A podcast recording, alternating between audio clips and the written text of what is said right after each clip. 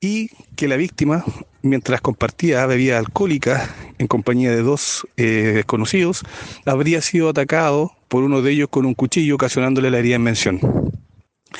Finalmente, y tras el cúmulo de evidencia recolectada por el equipo investigativo, eh, empadronamiento,